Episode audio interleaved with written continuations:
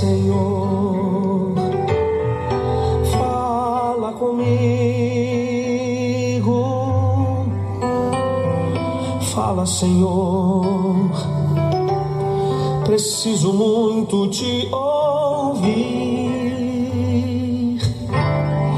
Fala, Senhor, tua doce voz eu quero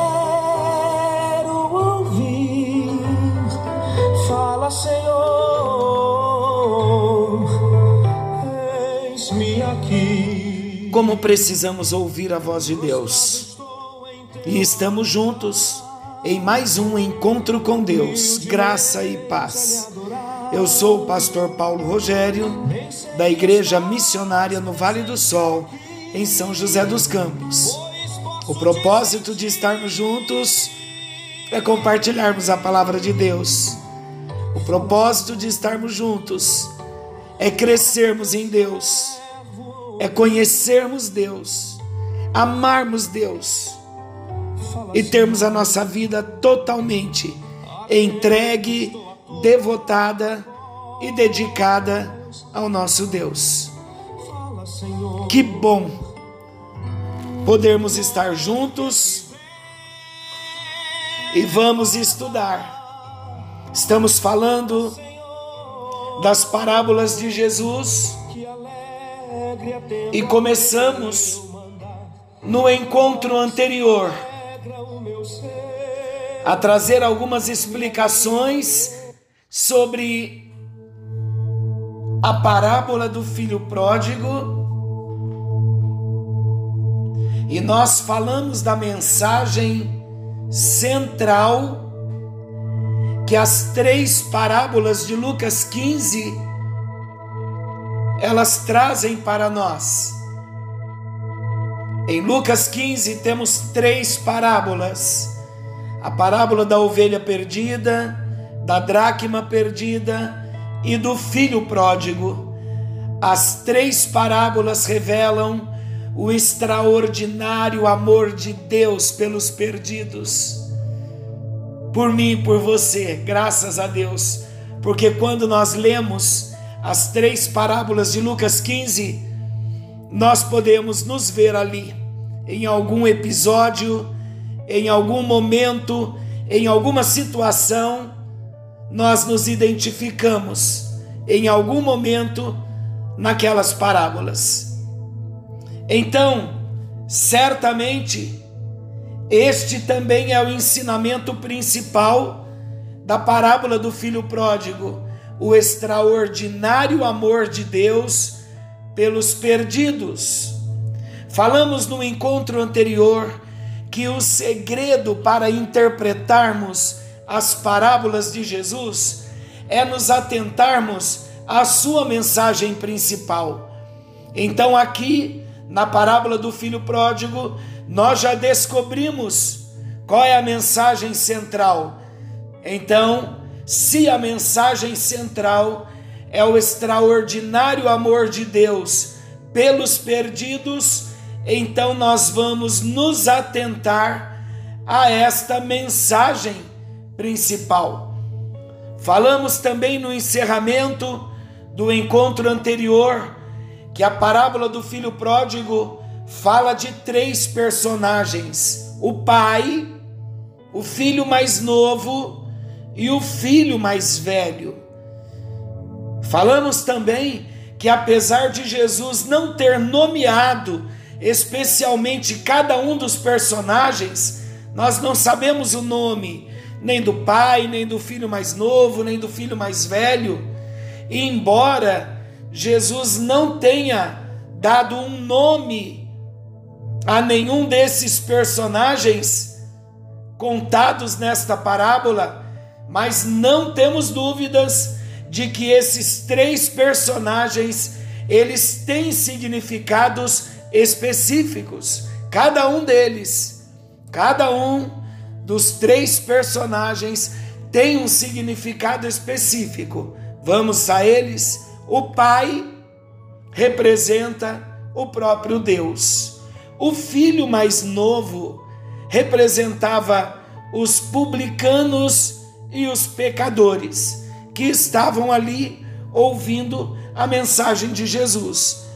E eram eles os alvos das perseguições a Jesus, porque nós falamos há dois encontros na introdução das parábolas, nós falamos que o diferencial na vida de Jesus estava em que ele cuidava dos publicanos e pecadores, ele amava os publicanos e pecadores e ele chamou publicanos, ele comia com os pecadores. Então isto atraía muita perseguição, muitos questionamentos por parte dos escribas e dos fariseus.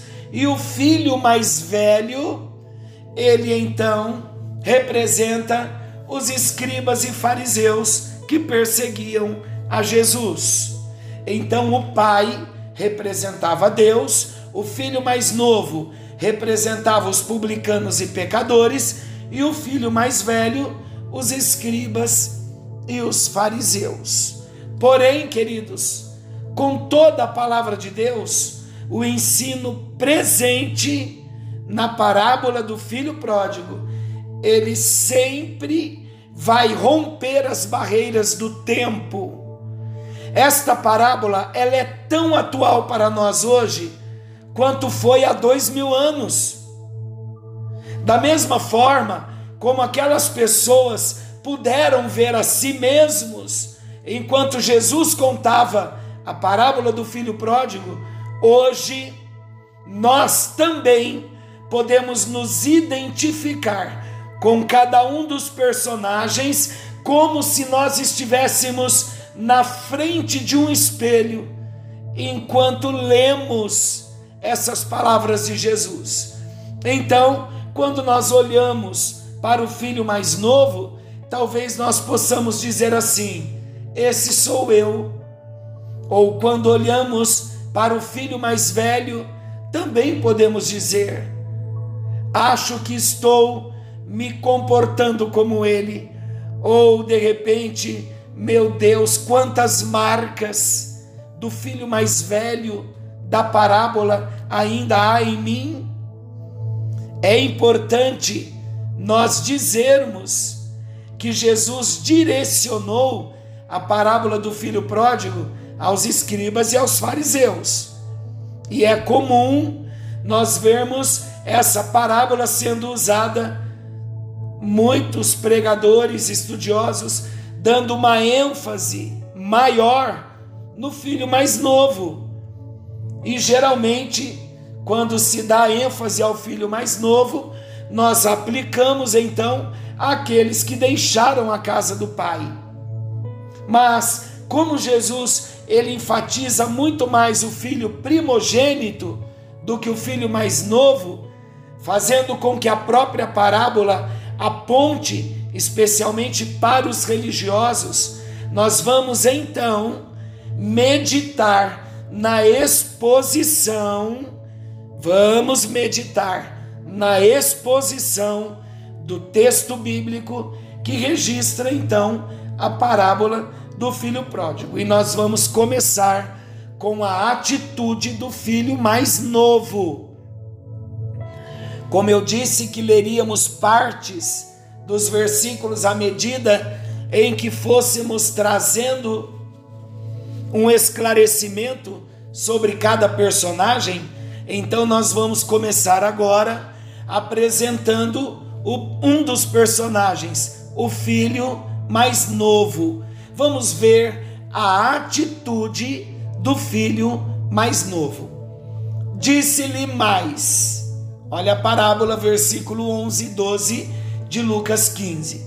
Certo homem tinha dois filhos. O mais moço, o mais moço deles disse ao pai: Pai, dá-me a parte dos bens que me cabe. E ele lhes repartiu os haveres. O versículo 12 nos mostra que o filho mais novo tinha um plano. Qual era o plano do filho mais novo? Ele queria sair de casa. De repente ele estava cansado da vida no lar. De repente ele estava cansado do pai, cansado de casa, cansado da rotina, de repente que nós não conhecemos.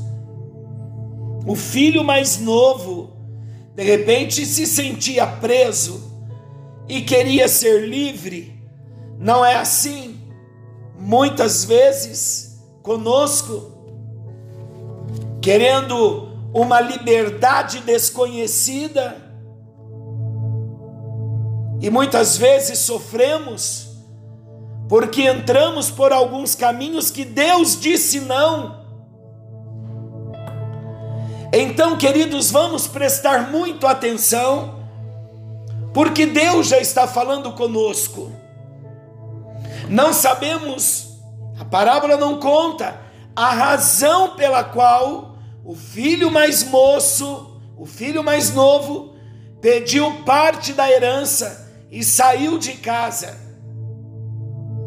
Não sabemos o que passa, o que passou no coração desse moço, como também as pessoas que estão ao nosso redor não sabem muitas vezes os pensamentos que estamos maquinando. Planos, propósitos, e temos que tomar muito cuidado, porque assim como não foi revelado para nós a intenção, o propósito pelo qual o filho mais novo desejou sair de casa, aqui nós apresentamos algumas situações. De repente, o plano dele era sair de casa porque estava cansado da vida no lar, cansado do seu pai, do seu irmão. De repente ele se sentia preso e queria ser livre. Então o que ele fez? Ele pediu a herança ao pai. Ele tinha direito a um terço da herança quando seu pai morresse. Porém, ele não podia esperar. Essa atitude, sabe o que representa? Um completo desrespeito ao seu pai. Por quê? Porque ele não se importou com a vida do pai.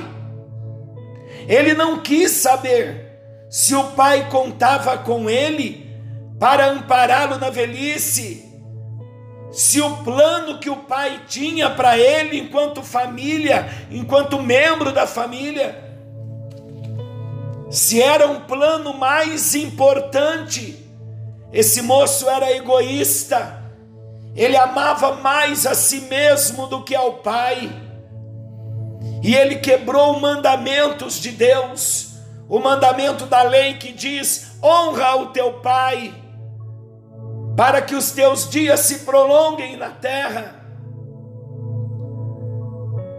Então, queridos, não sabemos o que fez esse filho tomar essa decisão, mas eu também não tenho dúvidas de que esta parábola e este sentimento do filho mais novo pode trazer também um grande ensinamento para nós.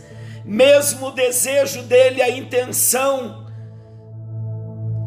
sendo desconhecida, sendo oculta no seu coração, o que nos leva a tomar muitas decisões, pode partir da mesma fonte. Então precisamos colocar todos os nossos sentimentos, sentimentos na tomada de decisões, antes de tomarmos qualquer decisão, seja ela qual for, precisamos colocar na mão do Senhor. A divisão proposta pelo filho era muito complicada. Vamos explicar um pouquinho. Alguns estudiosos entendem que pela antecipação ele recebeu a nona parte, ao invés de um terço, a qual tinha por direito. Sobre isso também nada nós sabemos, Mas seja como for, o fato é que tal pedido gerou muitos problemas. Foi desrespeitoso ao pai, foi um desejo egoísta, ele só pensou nele. Por que também foi um desejo egoísta? Porque toda a propriedade precisava ser dividida. Uma parte considerável deveria ser vendida e liquidada. Essa era uma situação que afetava todo o lar, afetava toda a família. Além, como eu disse, de ser um insulto ao pai, que nunca lhe deixou faltar nada.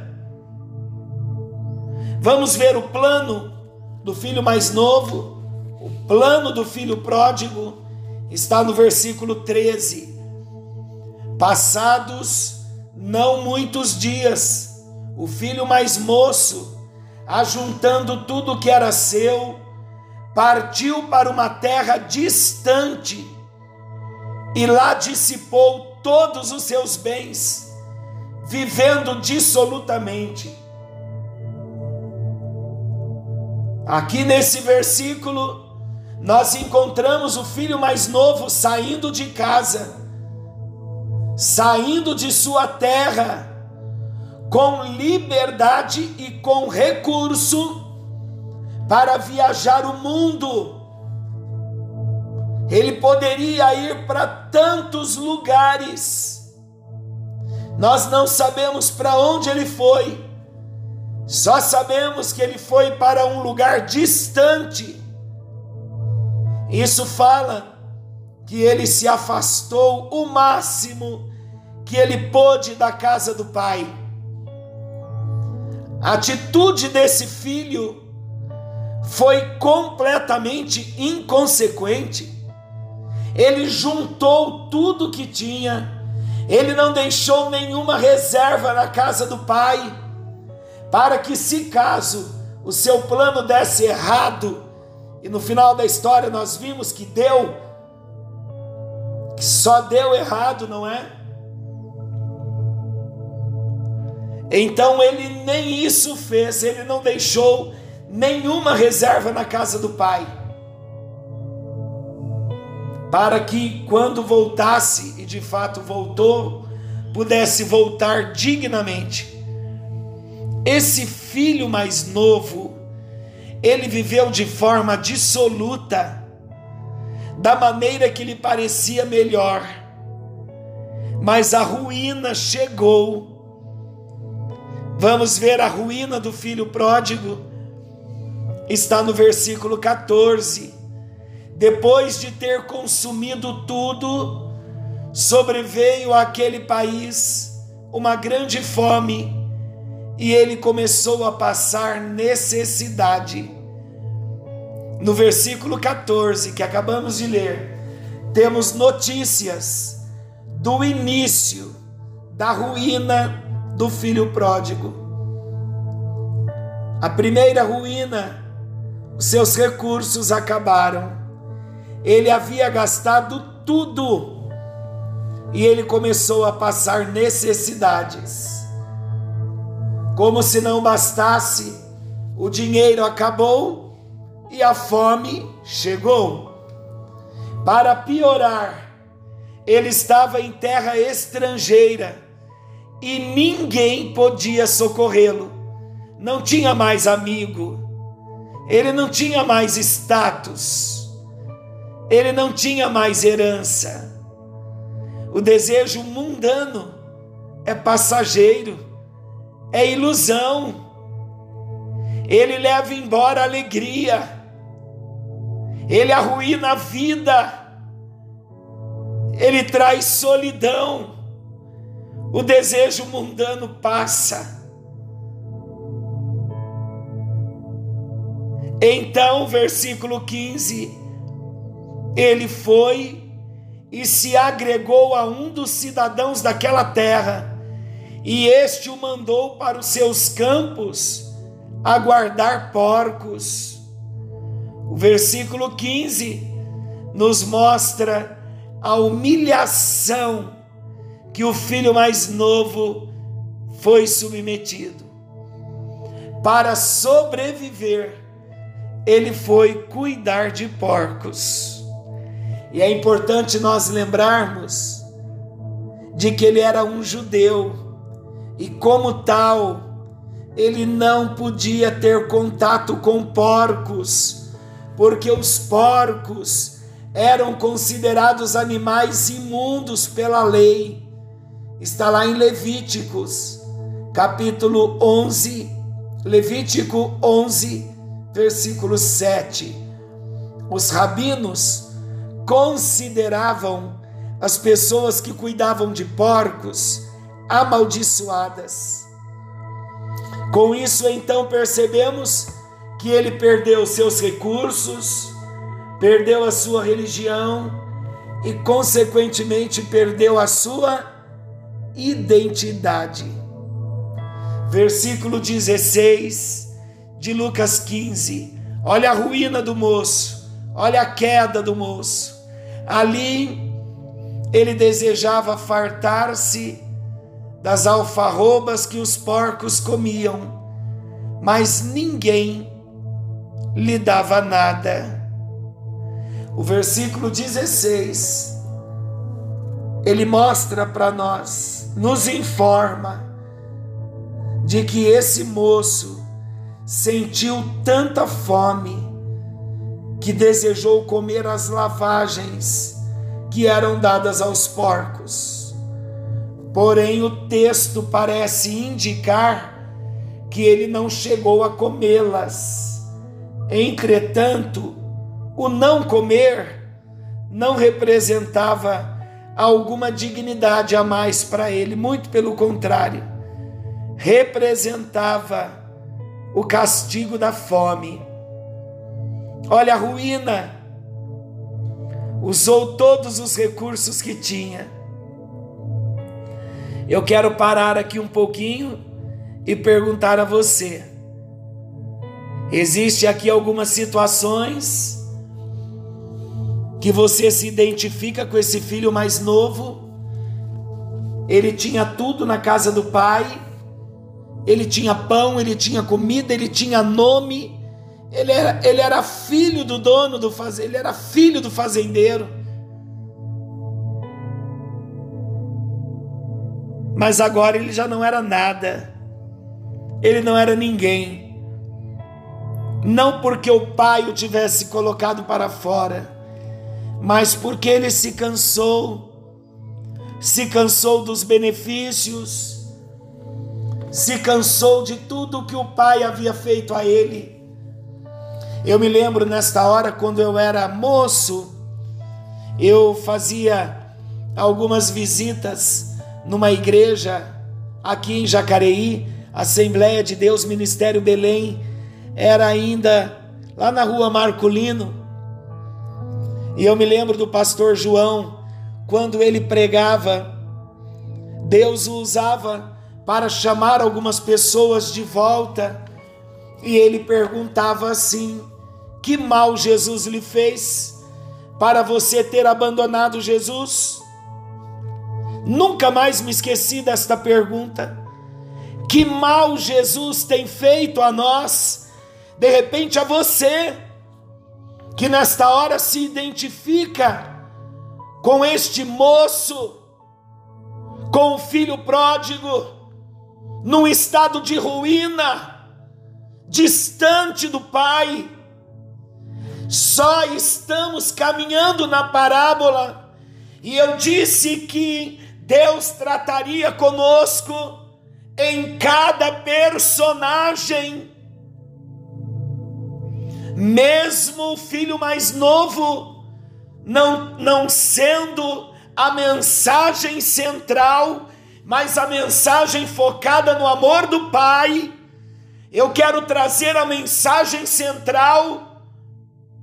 A mensagem central foca nesta hora o filho mais novo, atitudes do filho mais novo, atitudes que repousam e se escondem no nosso coração no encontro com Deus na noite de hoje.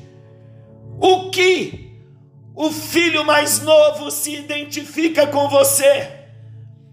Você ainda está planejando tomar algumas atitudes que Deus não concorda com você? Ou você já tomou as atitudes? Já usou os recursos, as bênçãos que Deus te deu? Já abandonaste o caminho do teu pai? Já abandonaste a casa do teu pai? Já abandonaste a comunhão com os teus irmãos? Saiba, meu querido, que nesta hora Deus não te julga. O amor do Pai começa a ser canalizado para a sua vida.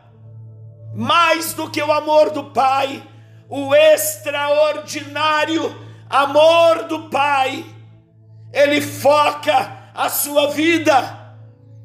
E você começa nesta hora a ser chamado de volta por esse extraordinário amor do Pai. E eu, como pregador da palavra de Deus, na unção do Espírito, eu quero dizer a você que já está distante que tomou a sua decisão, ainda dá tempo, ainda há tempo para você retornar. Há um caminho de retorno. A cruz se apresenta para nós como caminho de volta, o caminho de volta para o extraordinário amor do nosso Pai.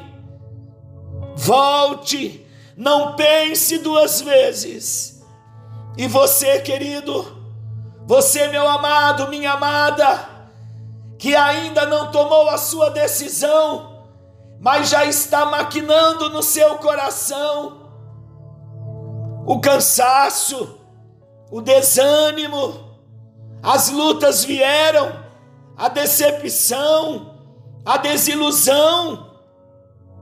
O mundo é frio, o mundo é muito ruim, não tome atitudes, não saia da casa da presença, da comunhão. Não! Diz o Senhor, ouça a voz do Espírito. Há um Deus falando contigo nesta hora. Há um Deus te chamando. De repente, os seus passos ainda não levaram você a sair mas o coração já começou a se distanciar. Ó, oh, inclina o seu coração de volta.